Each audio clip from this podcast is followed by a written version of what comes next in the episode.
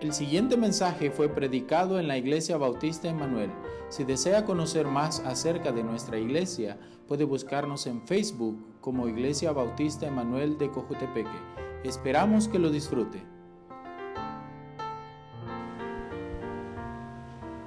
Amén. He esperado tanto tiempo este, esta conferencia con mi esposa y mi familia, desde que le dijimos al pastor que, que Dios nos había llamado a Boaco Recuerdo que hablamos un día por la mañana y él me dijo tenemos que programar una llamada por Zoom. No, no, no podíamos estar aquí en el colegio, ¿verdad? Y nosotros venimos a la oficina y nos conectamos ahí en la oficina con mi esposa y estuvimos hablando cerca de tres horas y media, ¿verdad? Tres horas y media con él eh, por Zoom, ¿verdad? Eh, y estuvimos hablando tantas cosas y dijimos, ok, vamos a ir pensando en la conferencia de misiones en la iglesia. Y aquí estamos. Eh, la conferencia es hoy y espero que Dios haya hecho algo o esté haciendo algo todavía, ¿verdad? Si está trabajando en su corazón y, usted sea sensible a lo que Dios quiere eh, decirle. Nosotros hoy por la mañana estábamos mencionando con mi esposa que, que iba a ser nuestra promesa de fe a las misiones. Y desde comenzar a dar, nosotros no hemos parado, como dijo el pastor, cuando él comenzó, ¿verdad? Cuando él aprendió a, dar a misiones, eh, él no paró y nosotros aprendimos igual de ellos, gracias por enseñarnos de esa forma.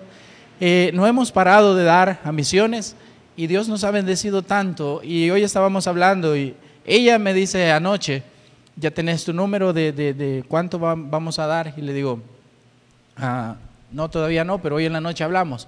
Y llegamos a la casa poco cansados, ¿verdad? Y ella nomás buscamos la cama y nos acostamos.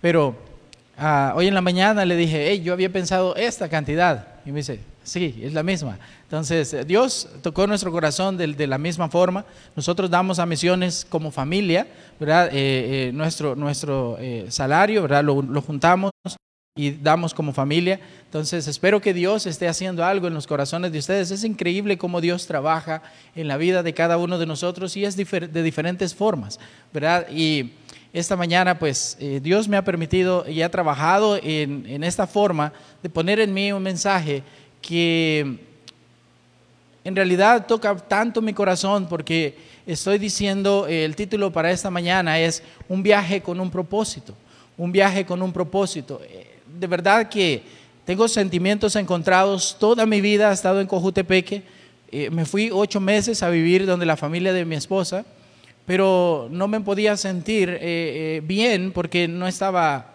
en, en casa. Entonces, dejar eh, y nosotros vamos a salir, ¿verdad? Vamos a, no vamos a estar en la iglesia en un tiempo futuro no muy largo y vamos a, ir y plantar una iglesia, ¿verdad? Como la iglesia Bautista Emanuel por fe. Entonces vamos a Boaco, Nicaragua, en donde hay eh, alrededor de 60 mil habitantes en la, en la zona urbana y en todo el departamento estamos hablando de más de 200 mil habitantes. Entonces, Boaco es como Cojutepeque, es la cabecera departamental de, del departamento de Boaco, ¿verdad? Es como Cuscatlán aquí, Cojutepeque, la cabecera departamental. Boaco es la cabecera departamental del departamento de Boaco. Y toda la gente va a Boaco, ¿verdad? Es como Cojutepeque.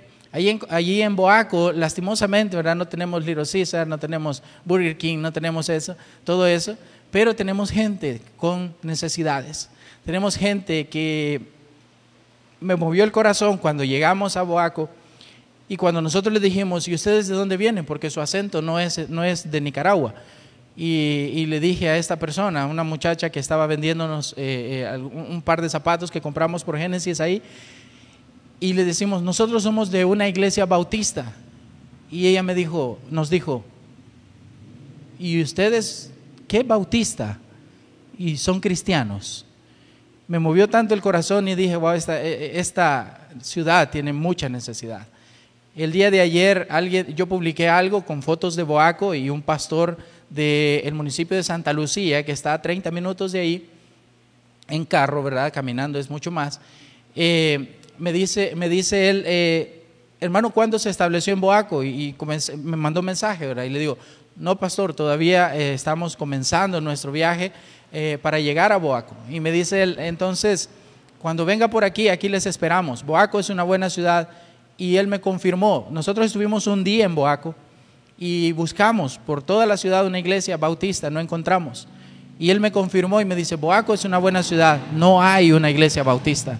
Entonces, ayer hablando con él y tenía comunicación con otro pastor también ahí cerca, entonces Dios ha puesto en nuestro corazón el alcanzar la gente de Boaco, Nicaragua. Va a ser nuestro Cojutepeque, es como nuestra casa y vamos a, extrañar a ustedes, vamos a amar a ustedes, pero hay un mundo con necesidad afuera, lo que dice el canto de Hermanester. Tanta necesidad afuera y no hay quienes quieren ir a trabajar. Gracias por el corazón de la Iglesia Bautista Emanuel, que aunque no podemos todos ir, algunos vamos, pero otros sostenemos el lazo. Otros estamos sosteniendo el lazo y, bajando, ¿verdad? Al que quiere al pozo, ¿verdad? Entonces, un viaje con un propósito. Vaya conmigo a Primera de Corintios 2.1. Primera de Corintios 2.1.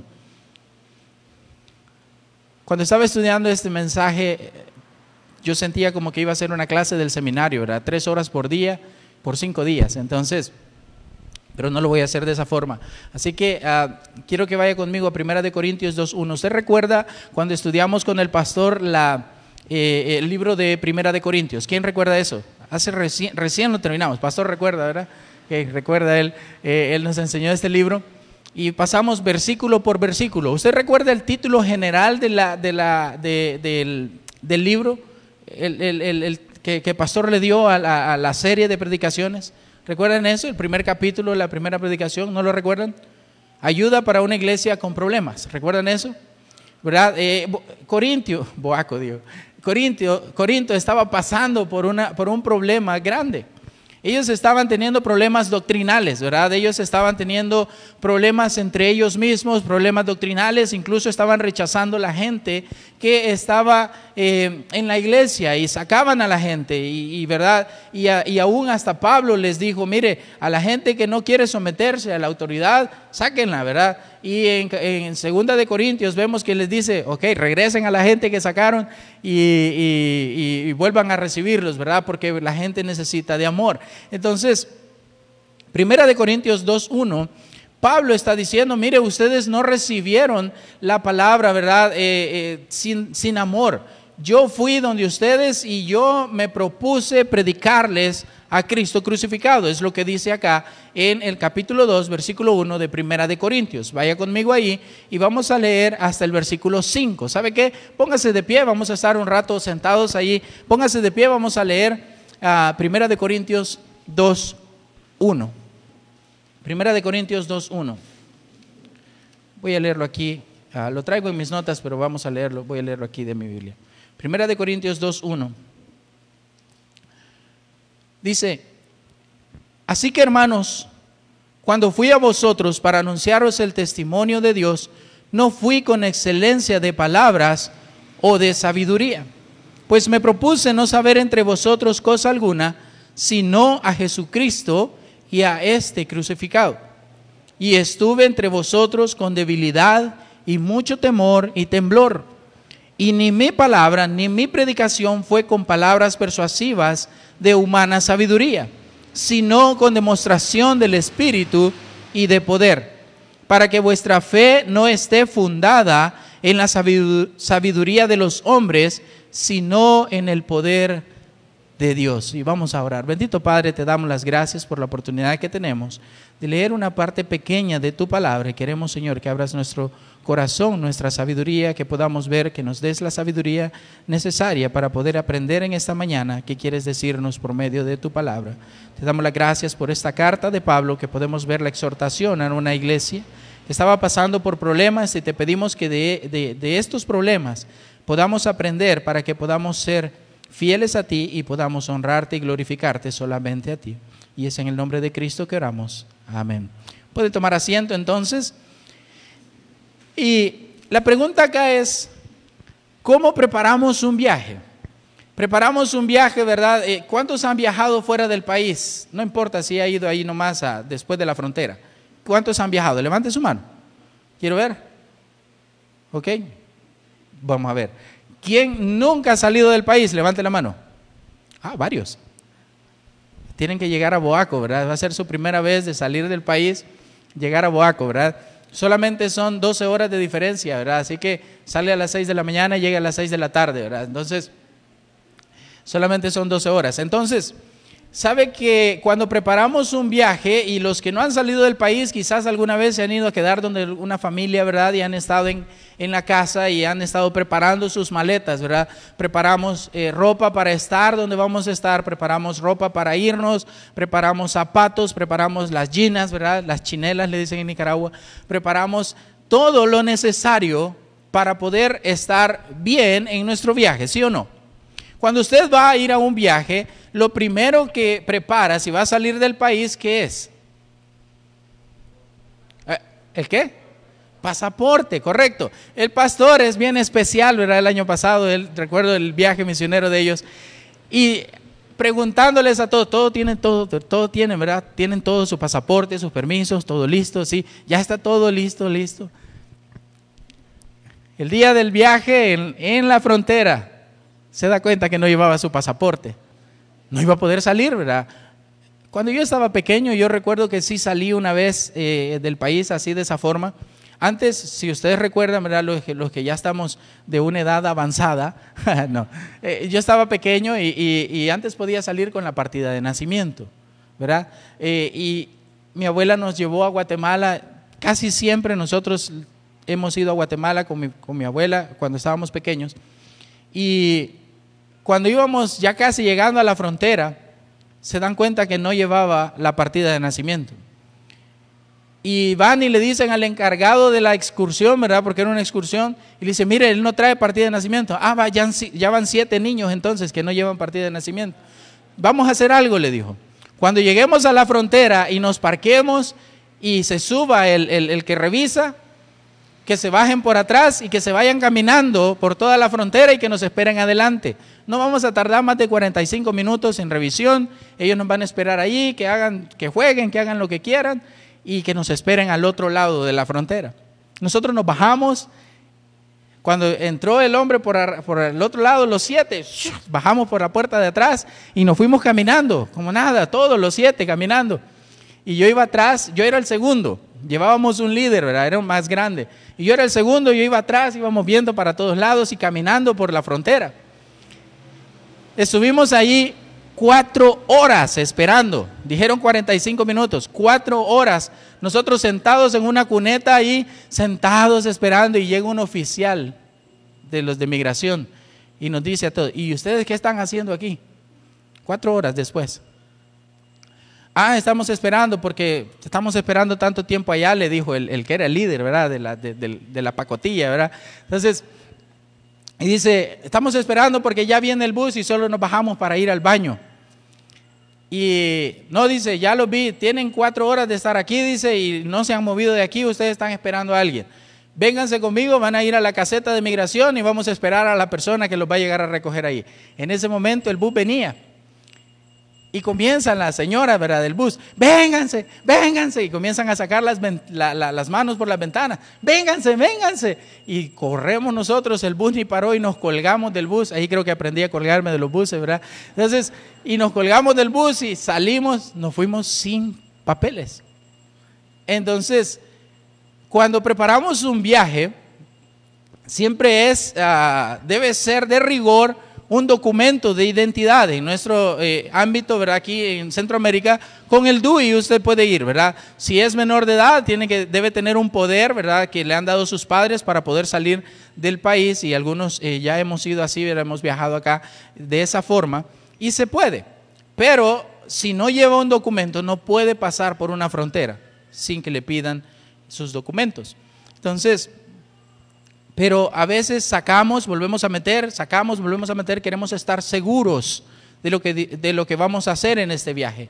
Es igual cuando Dios nos llama a las misiones. Debemos meter pensamientos, debemos sacar pensamientos, volver a meter pensamientos y sacar pensamientos cuando Dios nos está llamando y entramos en un dilema que Dios quiere que hagamos. Y yo creo que la mayoría de nosotros, ¿verdad? Estamos orando a Dios y estamos pensando que Dios quiere que dé a misiones, que Dios quiere que yo haga para misiones. Pablo había llegado a la ciudad de Corinto anteriormente y es una carta que les está mandando y le dice, mire, cuando yo estuve entre vosotros, yo me propuse que ustedes conocieran solamente a Cristo. Ese es el corazón de Dios para las misiones. Que la gente conozca a Cristo, que la gente conozca el Evangelio que Cristo trajo, que la gente conozca el amor de Dios. Esas misiones. Entonces, el deseo de servir a Dios no viene ni del pastor, ni de mi esposa, ni de su esposa, hombres, no viene ni de sus hijos, no viene de absolutamente nadie, sino solamente de su propio deseo de ser fiel y obediente a Dios. El servir a Dios viene solamente de, nuestro, de nuestra persona. Dios trabaja en mi propio corazón de la manera que Él quiere para que yo le pueda servir de esa manera.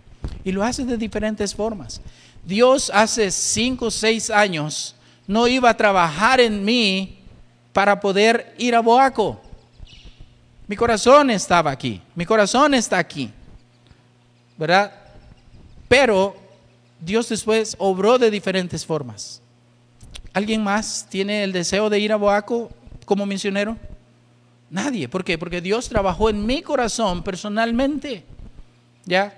Y, me siento orgulloso de que Dios haya usado a alguien que es inútil, ¿verdad? Como lo dije el otro día. Me siento orgulloso que Dios haya usado a alguien como yo, rescatarme del mundo para poder servirle de esta manera. Ser misionero no es solamente ir a un país o a un lugar específico, es comenzar a tener un amor por las almas de mi propia casa, luego de la iglesia, luego de mi colonia, luego de mi ciudad, luego de mi país y así extendiéndonos a todo el mundo. Entre más ejercitamos la idea de misiones en nuestro corazón, es más grande la, carga y el amor que voy a experimentar por las almas perdidas. Había un pastor que visitó a una de sus ovejas nuevas en la iglesia y dice que él llegó a la casa y tocó la puerta y no había nadie en la casa. Y vino él y dice, bueno, voy a dejarle una nota, un versículo ahí, ¿verdad? al hermano, porque para que sepa que yo estuve aquí, vaya conmigo ahí a Apocalipsis 3.20. Apocalipsis 3.20. Mire lo que dice. Él le dejó la nota al miembro en la iglesia y mire lo que le dice. He aquí yo estoy a la puerta y llamo. Y si alguno oye mi voz y abre la puerta, entraré a él, cenaré con él y él conmigo. Él queriendo, ¿verdad?, que él supiera que había estado en casa. Al rato viene el, hermano, ¿verdad?, de la casa y, ve y encuentra la nota y ve que el pastor había llegado a la casa y se va corriendo para la casa del, del se va corriendo para la casa del hermanito, ¿verdad? Perdón, del pastor, y viene y toca la puerta. Nadie salía, el pastor había hecho la visita de él, pero como no lo encontró, ¿verdad, pastor? Se había ido a buscar a otra persona que tal vez estaba en casa. Y viene el hermano nuevo en la fe, ¿verdad? Y dice, le voy a dejar una nota al pastor también. Y viene él y como no sabía dónde buscar en la Biblia, abrió su Biblia y fue a Génesis 3, eh, Génesis 3.10, vaya conmigo. Génesis 3.10.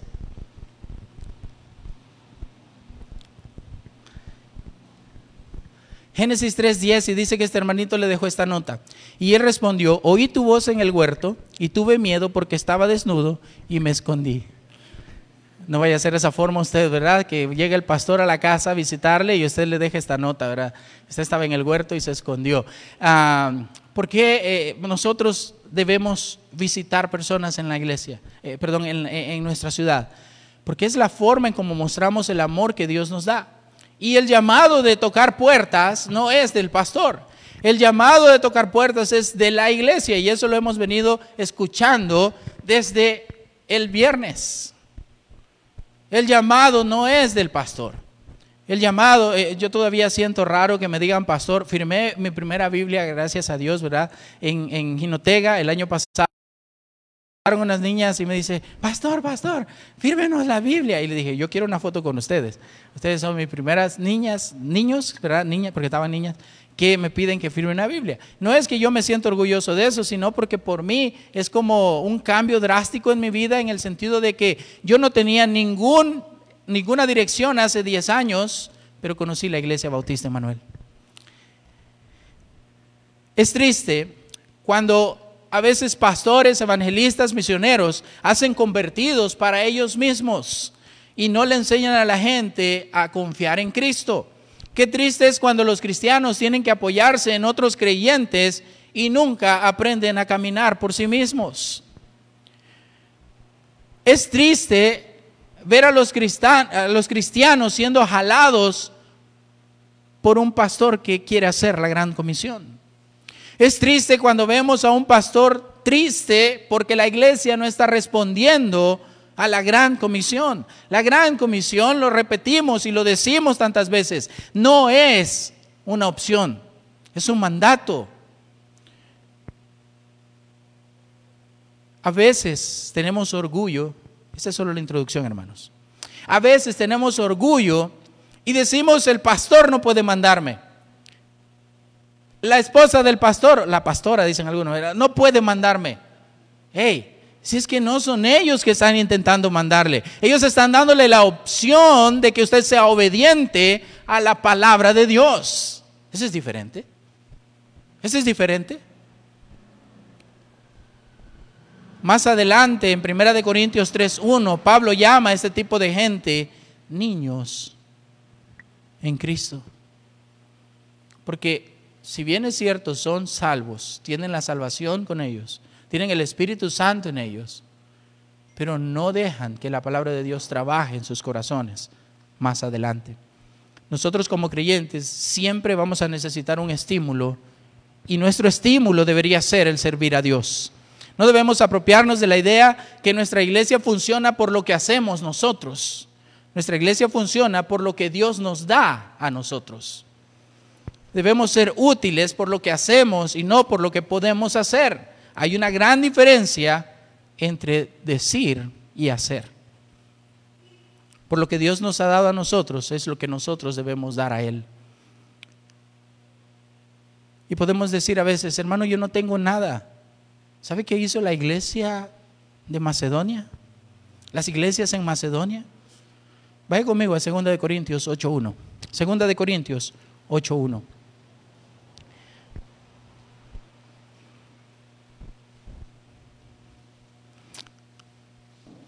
¿Lo tiene? Asimismo, hermanos, os hacemos saber la gracia de Dios que se ha dado a las iglesias de Macedonia. Y vea, eh, el enfoque de nuestro pasaje es este, versículo 2, que en grande prueba de tribulación la abundancia de su gozo y su profunda pobreza abundaron en riquezas de su generosidad. Y dice el versículo 3, pues doy testimonio de que con agrado han dado conforme a sus fuerzas y aún más allá de sus fuerzas, pidiéndonos con muchos ruegos que les concediésemos el privilegio de participar en este servicio para los santos. Versículo 5 dice, y no como lo esperábamos, sino que asimismo se dieron primeramente al Señor y luego a nosotros por la voluntad de Dios.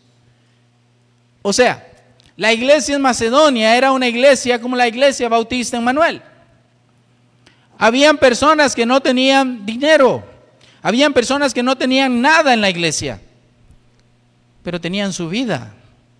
Tenían la vida para entregar al servicio de Dios en la iglesia. Ellos se dieron primero ellos mismos y después dice que rogando dieron de lo que no tenían. O sea, nosotros lo decimos de esa forma, vamos a dar lo que no tengo, ¿verdad? Pero no es esa la forma, sino que damos de lo que tenemos sacrificialmente. Esto hizo la iglesia en Macedonia.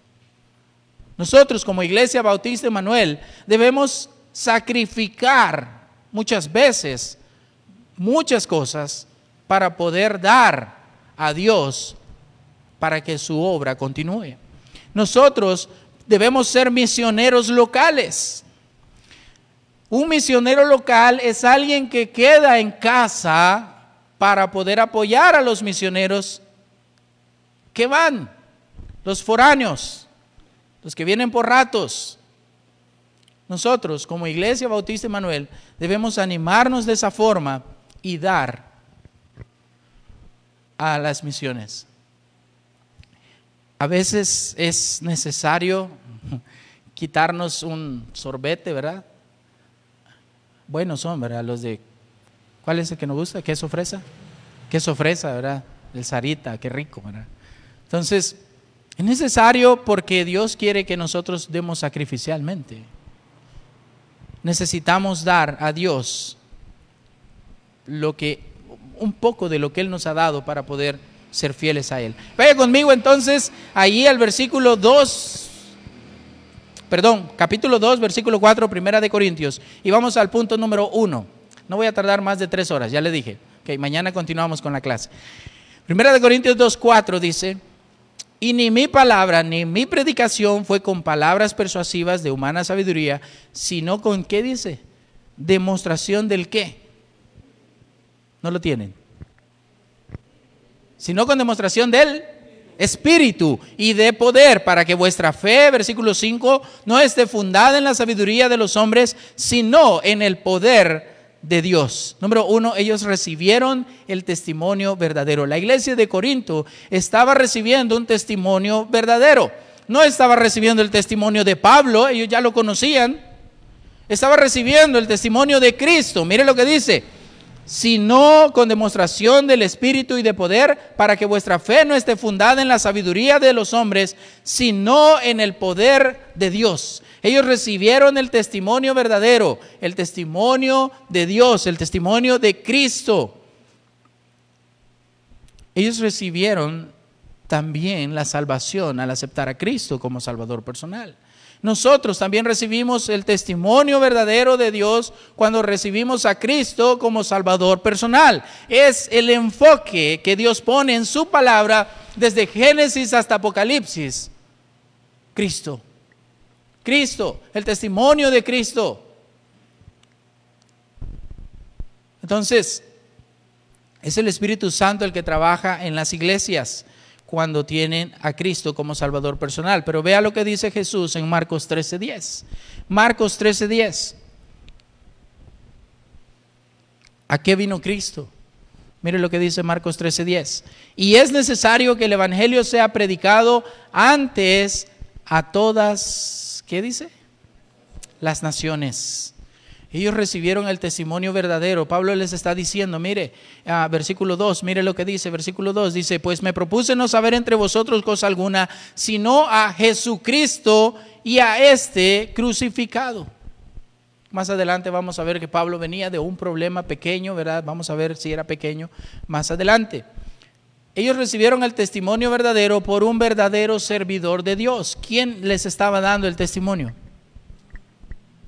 ¿Quién era el que estaba predicando en esta, en esta, en esta carta? ¿Quién estaba eh, escribiendo la carta? Pablo, versículo 4, vea lo que dice. Versículo 4 dice, y ni mi palabra ni mi predicación fue con palabras persuasivas de humana sabiduría, sino con demostración del Espíritu y de poder.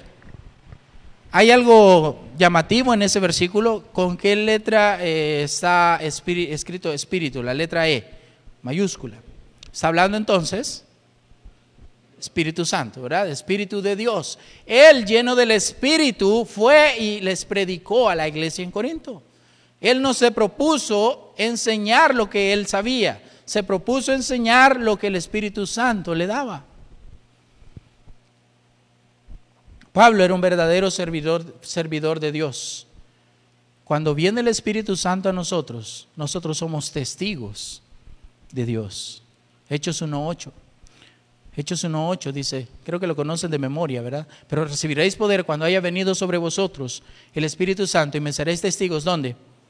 En Jerusalén, en toda Judea, en Samaria y hasta lo último de la tierra. ¿Y sabe que Boaco es lo último de la tierra? No, Boaco es solamente un punto que, ni se mira en el mundo de necesidad del, del Evangelio. Gálatas 2.20. Gálatas 2.20, Pablo siendo un verdadero servidor de Dios. Gálatas 2.20 dice, con Cristo estoy juntamente crucificado y ya no vivo yo, mas vive Cristo en mí. Y lo que ahora vivo en la carne, lo vivo en la fe del Hijo de Dios, el cual me amó y se entregó a sí mismo por mí. Ellos recibieron el testimonio verdadero de Dios por un hombre que experimentó el rechazo. Letra B ahí, por un hombre que experimentó el rechazo. Él venía de Éfeso, y ustedes creo que los que han leído Hechos van a conectar esta parte. Él había ido a Éfeso y había ido con otros ayudantes. Y habían unos que hacían estatuas para la, la diosa Diana, ¿verdad? Diana de los Efesios. Entonces, estos hombres que ganaban dinero por vender las estatuas de la diosa Diana, ellos dijeron, mire, estos vienen predicando a Jesucristo y nos van a botar el negocio. Entonces comenzaron a enrollarse con la gente y a decirle, ellos no son eh, cristianos verdaderos, ellos no son de Dios. Y mire, nos van a botar el negocio, ¿verdad? Y comenzaron a, hacer, a poner al pueblo de Éfeso en contra de la gente de Dios, Pablo incluido.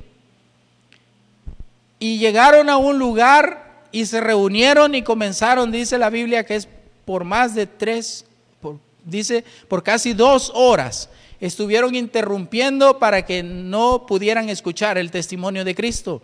Todos estaban gritando, viva Diana de los Efesios, viva Diana de los Efesios, viva Diana de los Efesios.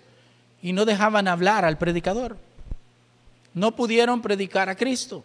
Algunos estudiosos de la Biblia dicen de que entonces Pablo por eso escribió en el versículo 3 de nuestro pasaje, dice, y estuve entre vosotros con debilidad y mucho temor y temblor. Pablo no iba a sentirse mal porque no lo dejaron predicar en un lugar. Jesucristo mismo dijo, cuando en alguna ciudad lo rechacen, quiten el polvo de sus pies y vayan a la otra ciudad, porque va a ser mejor el castigo ¿De dónde? De Sodoma y Gomorra, que, el que para ellos viene. Entonces nosotros necesitamos ver que este hombre experimentó rechazo. No, no nos vamos lejos y, yo no quiero desanimar a los que nunca han ido a evangelismo. Pero aquí hemos sido rechazados. Vamos con un tratado y le puedo regalar una invitación de la Iglesia Bautista Manuel. Pisto regalen, dicen algunos. ¿Verdad? Vamos y, y, ¿qué anda regalando? Dice. Vamos el día, el 2 de noviembre. Este año no vamos a hacerlo del 2 de noviembre, ¿verdad? Entonces, por, por, lo mismo, ¿verdad? Solo van a dejar entrar a dos personas de, de, de, la familia al cementerio y aquí no sé cómo van a hacer porque hay un montón de entradas. Pero vamos y le, puedo regalar un agua para usted. No, no quiero. Y no lo reciben. Y regalado.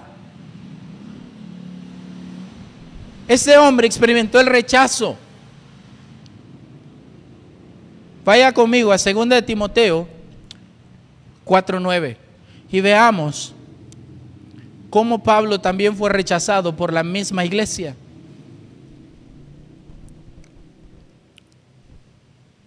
Por los mismos cristianos, vea de su tiempo. 2 de Timoteo 4:9 dice, vamos a leer hasta el 13, dice, procura venir pronto a verme porque ¿quién dice que lo había desamparado? Porque Demas me ha desamparado, amando este mundo y se ha ido a Tesalónica. Crescente fue a Galacia y Tito a Dalmacia. No está diciendo que Tito se fue al mundo, ¿verdad? Tito estaba eh, en Dalmacia, pero estaba diciendo Demas que sí lo había desamparado. Versículo 11. Solo Lucas está conmigo. Toma a Marcos y tráele contigo porque me es útil. ¿Para qué dice? para el ministerio. Aunque rechazado, Pablo estaba siguiendo lo que Dios le había encomendado de llevar el Evangelio a las naciones. 12. A Tíquico lo envié a Éfeso. Trae cuando vengas el capote que dejé en Troas en casa de Carpo y los libros, mayormente los pergaminos. Leamos hasta el 15. Dice Alejandro el calderero, ¿qué dice? Me ha causado muchos males el Señor le pague conforme a sus hechos. Guárdate tú también de él, pues en gran manera se ha opuesto a qué dice, a nuestras palabras. cristianos que conocían el testimonio de Jesús rechazando al hombre de Dios. Y les dije, no quiero desanimar a los que no han ido ninguna vez a evangelismo, pero es más la gente que está receptiva al Evangelio que la gente que nos rechaza. Si quizás a los tres, cuatro meses encontramos a alguien que no quiere un tratado, pero ahí toda la gente lo agarra. Entonces, como dice el hermano en el campo, ¿quién quiere ir a trabajar? En el canto, no en el campo, en el canto. ¿Quién quiere ir a trabajar? Pablo venía de un rechazo grande, ¿verdad? Ni siquiera lo vieron allí en donde estaban reunidos, ni le dejaron predicar. Pero este no es por lo que escribe Pablo ahí. Y estuve entre vosotros, versículo 3, con debilidad y mucho temor y temblor. Sino que él dice, él, se cree que todavía es alguien débil ante el poder de Dios. Dice temor hacia Dios y temblor porque él no quería dar las palabras de él, sino la palabra de Dios porque él siempre fue obediente a Dios. Por eso es que dice que estuvo con debilidad, porque él no era, no era, eh, ¿cómo decimos la palabra? No era, ¿cómo? ¿Alguien dijo? Sí, eh, no era alguien que, que tenía el poder, ¿verdad? Como Dios de dar su testimonio, sino que él era alguien común y corriente, débil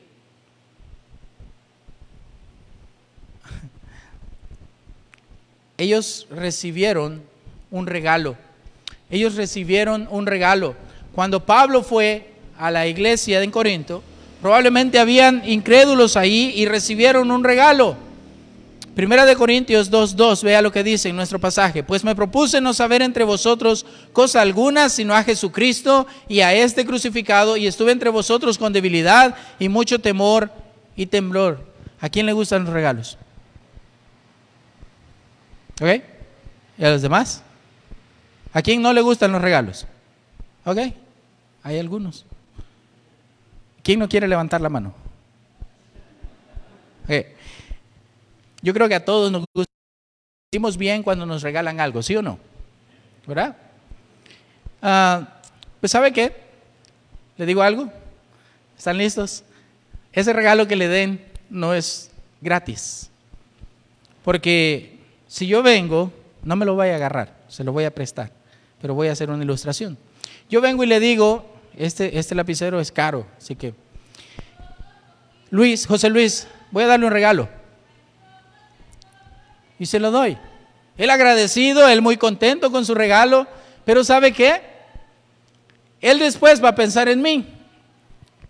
Y va a decir, el hermano me regaló un lapicero bien bonito, ¿verdad? De puro hierro. Yo le voy a regalar algo a él ya no es gratis, ¿verdad? Ya no es gratis. O quizás él antes me regaló algo a mí y yo estoy siendo agradecido con él y le regalé algo a él. Es mutuo. El agradecimiento es mutuo. Ese es un regalo. Pues sabe que la salvación tampoco fue gratis. Nosotros no tenemos que hacer nada. Cristo ya lo hizo. Cristo murió en la cruz por nosotros. Él pagó nuestros pecados. Nosotros lo recibimos gratis. Pero ¿sabe cuál es la paga de no recibir a Cristo como Salvador personal? Dice la Biblia que la paga del pecado es muerte, el infierno. Nosotros hemos recibido el regalo. Gracias. No era un regalo, hermano. Entonces, la salvación es gratis ahora, pero no lo fue gratis para Cristo. Juan 10, 28 dice, yo les doy vida eterna y no perecerán jamás, ni nadie les arrebatará de mi mano. Nadie. ¿Cuánto dura la vida eterna? Le pregunto a la gente cuando andamos evangelizando. ¿Cuánto dura la vida eterna? ¿Hasta qué peco? No, dice él, yo les doy vida eterna. Y las palabras de él nunca han sido mentiras. Este es un regalo vigente para nosotros también. Romanos 10:13. Corinto, la iglesia ahí en Corinto recibió este regalo. recibió la palabra de Dios y escucharon el testimonio de Cristo crucificado y la resurrección. El problema con la, con la gente de Éfeso no era la cruz. Ellos aceptaban la cruz. Lo que no aceptaban era la resurrección de Cristo. Pero es por lo que nosotros somos cristianos hoy. Porque Cristo pagó por nuestros pecados y resucitó. Sigue un regalo vigente para nosotros. Romanos 10:13, la mayoría lo conocen. ¿Qué dice? Porque todo aquel que invocar el nombre del Señor será salvo. Es un regalo vigente para nosotros hoy en día. Entonces también, número dos, es un regalo vigente para compartirlo.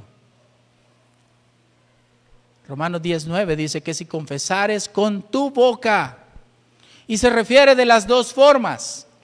Yo estoy diciéndole que si confesares con tu boca, y cuando yo estoy evangelizando a alguien, le digo que si confesares con tu boca, usted tiene que pedirle a Cristo que entre en su corazón. Funciona de las dos formas. Que si confesares con tu boca que Jesús es el Señor y creyeres en tu corazón que Dios le levantó de los muertos, ¿qué dice? Serás salvo. Debemos compartir este regalo. Y usted dice, hermano, yo no tengo ese regalo. Hoy es el día. Hoy es el día que Cristo está ofreciendo ese regalo.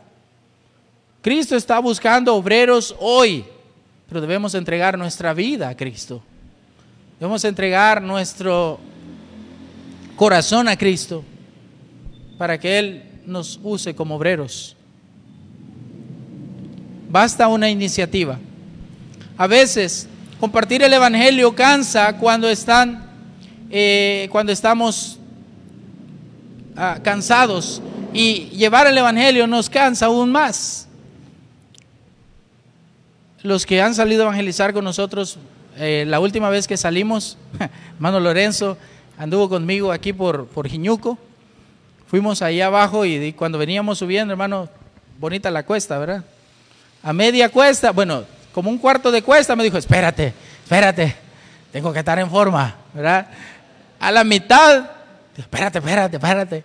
No, hermano, vamos, hagamos una carrera, Leo, ¿no? Vaya ustedes, me dice, ¿verdad? Pero cansado. Todo trabajo es cansado, ¿sí o no? ¿Quién, se, quién no se cansa de trabajar? Levante la mano. Ah, porque no trabaja. Los que no le, ahí sí no levanta la mano, ¿verdad?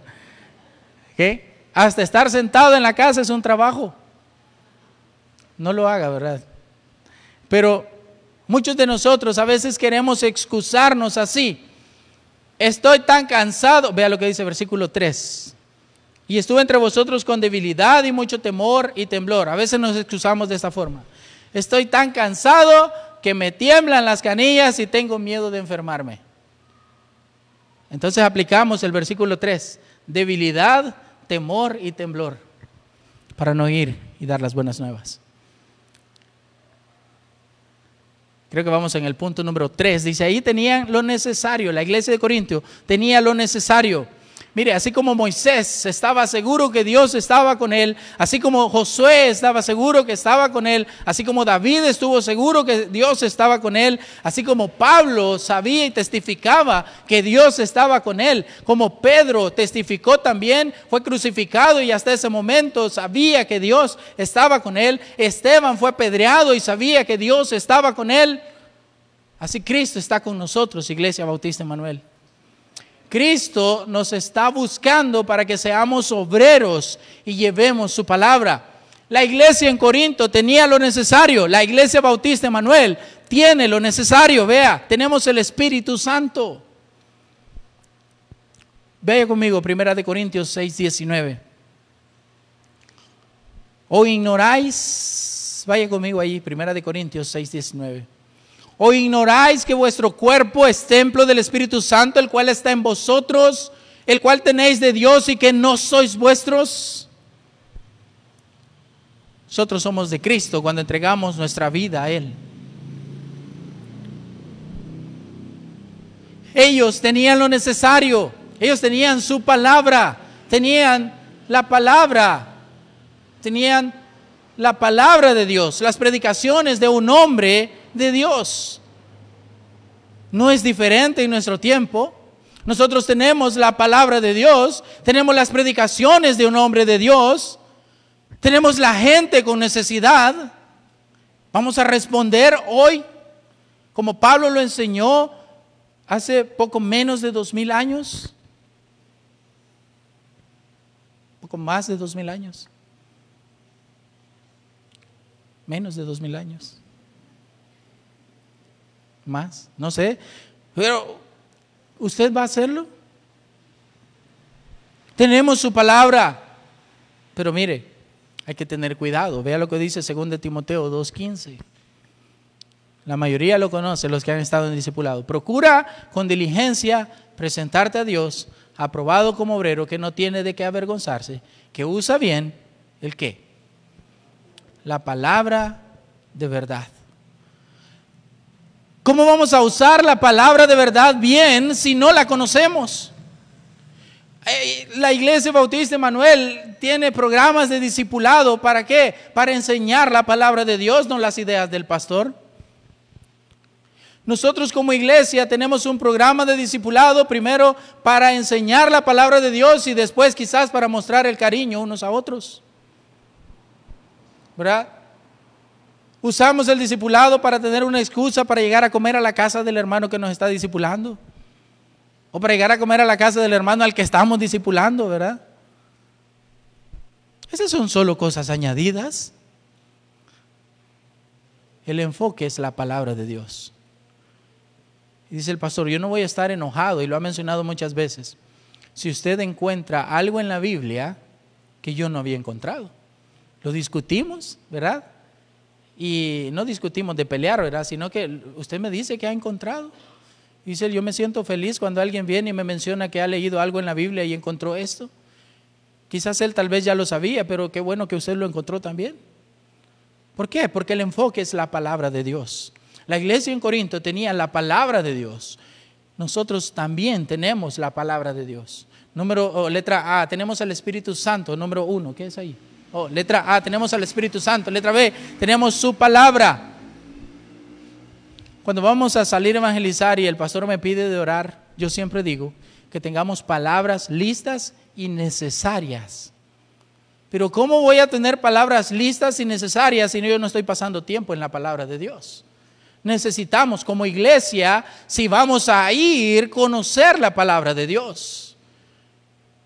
Le regalo una invitación de la iglesia bautista Emanuel y la gente empieza a ver el, tratado y, ¿verdad? Y, la gente comienza a ver, usted tiene, a mí no me dieron. Y la gente comienza a ver el tratado y nosotros le quedamos viendo así como de reojo y empezamos a temblar, ¿verdad? Como que, eh, ¿qué le voy a decir si me pregunta algo? Porque no estamos estudiando la palabra de Dios. Recuerdo cuando estábamos en Boaco, don Juvenal, ayer estuve hablando con él, le mandé una foto de nuestra mesa y él me dijo, cuando venga por aquí avíseme y vamos a ver, a, lo voy a invitar a conocer la ciudad conmigo. Perfecto, ya tengo un compromiso con él. Entonces, íbamos caminando con mi esposa y andábamos con las camisas de la conferencia porque no teníamos las camisas eh, todavía, ¿verdad? No hemos mandado a hacer camisas de Boaco, pero ella eh, íbamos con las camisas de la conferencia de Ciudadano del Cielo. Y estaban ellos dos, don Fernando y don Juvenal, y se quedan viendo y dice, ¿qué dice ahí? Dice en la camisa. Y me le quedo viendo y le digo, ah, ciudadano del cielo. Y mi esposa andaba tratados en la cartera y le, ¿y de dónde son ustedes? Ah, somos de una iglesia bautista, iglesia bautista Manuel. Y de verdad, ¿y dónde queda esa iglesia? Ah, somos del Salvador. Ah, y le di el tratado. Sí, mire, nosotros estamos conociendo la ciudad, comenzamos a conocernos con ellos y estábamos hablando con ellos y les testifiqué a ellos, estábamos hablando de nuestro tratado, estábamos hablando de Cristo y comenzaron a ver los versículos.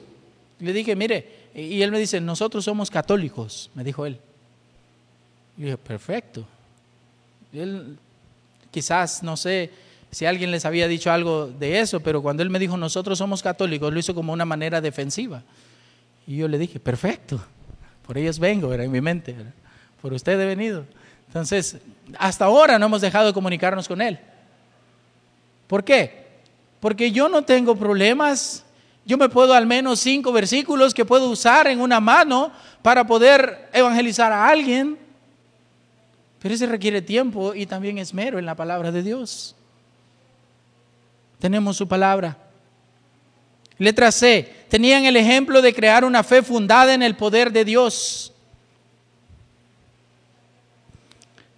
Con esta fe ellos podían ir y decir a otros. El pueblo de Corinto tenía que ser exhortado, pero nosotros tenemos la palabra de Dios para poder ir y decir a otros. Tenemos el ejemplo de crear una fe fundada también en el poder de Dios cuando permanecemos en su palabra. Termino con esto. Alguien falto de fe normalmente está falto de sabiduría. Alguien que no tiene fe normalmente está falto de sabiduría. ¿Quién nos da la sabiduría? Dios nos da su, sabiduría por medio de su palabra. Entonces alguien que no está pasando tiempo en la palabra de Dios no tiene sabiduría y por lógica llegamos al pensamiento que no tiene fe. Romanos 10:15 dice, ¿y cómo predicarán si no fueren enviados? Como está escrito, cuán hermosos son los pies de los que anuncian la paz, de los que anuncian buenas nuevas.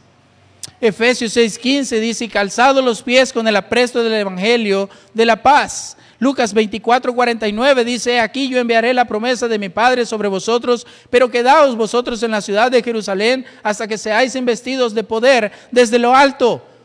Todavía no ha venido el, el Espíritu Santo para algunos. Todavía no han sido investidos de poder desde lo alto. Se han quedado en Jerusalén. Necesitamos ser avivados para poder trabajar por el Señor. Pero mire, el Espíritu Santo ya vino. La cosa es, algunos no le, han dado entrada. Hechos 1.8 otra vez dice, pero recibiréis poder cuando haya venido sobre vosotros el que dice. Cuando recibimos el Espíritu Santo? El momento de la salvación. Tenemos el Espíritu Santo, lo que no tenemos es fe ni sabiduría. Necesitamos ejercitarnos. La gran comisión de llevar el Evangelio al mundo perdido es para todos por igual. No es por un grupo seleccionado de gente en la iglesia. No es para 25, 30. Las últimas veces que hemos venido, hemos venido varios. Hemos llenado un bus para ir y tocar puertas. Gloria a Dios por eso. Pero hay más tiempo, hay más espacio, hay más tiempo. Necesitamos ir y decir a otros, Qué bonito sería que todos los que estamos aquí en la iglesia fuéramos y llenamos el bus, el pica, el microbús verde, el otro bus, el carro del pastor, la moto. Mano Román, le ponemos un cajón atrás, ¿verdad? Y lo llevamos. Qué bonito sería. Y, en un día hacemos una gran campaña de evangelismo en Cojutepeque, porque la iglesia Bautista Manuel está obedeciendo a Cristo. Necesitamos ser obreros. Cristo está buscando obreros. La gran comisión no es para el pastor. Ponerse de pie, pastor. La gran comisión no es para este hombre. La gran comisión no es para hermana Esther. La gran comisión no es para Mayra. Tampoco para Edwin. No es para el otro Edwin. No es para los sugieres. Pónganse de pie, hermanos, por favor. Vea a su alrededor. Pónganse todos de pie. La gran comisión es para todos y cada uno de nosotros. La gran comisión es para la iglesia bautista Emanuel. Estamos viendo que Pablo fue y enseñó en la iglesia de Corinto. Una iglesia con problemas. Gracias a Dios nosotros tenemos la palabra de Dios donde podemos aprender a no entrar en problemas. La gran comisión es para todos. Nosotros estamos siendo ejemplos para las futuras generaciones. Le preguntaba al pastor Henry, pastor Henry, ¿cuántos misioneros han salido del país que han llegado a su iglesia y han comenzado a aumentar fondos para ir al campo misionero? Y dijo él, solamente uno solamente uno. ¿Qué estamos haciendo como iglesia? ¿Estamos respondiendo a este llamado? La gran comisión es para la iglesia. Mi familia no entiende qué es ser misionero. Mi familia pensaba que ser misionero es renunciar a mi trabajo acá, irme para Boaco, a otra iglesia, establecerme allá, ganar más dinero allá, estar eh, allá eh, con mejores prestaciones económicas. Ese no es ser misionero. Y aún, así como mi familia, hay mucha gente afuera que no sabe qué es ser un misionero. Nosotros que sabemos, vamos a ser obedientes misiones, y otra vez lo repito lo que dijo el pastor Nieto anoche, misiones es el corazón de Dios. La gran comisión es para todos. Vamos a orar.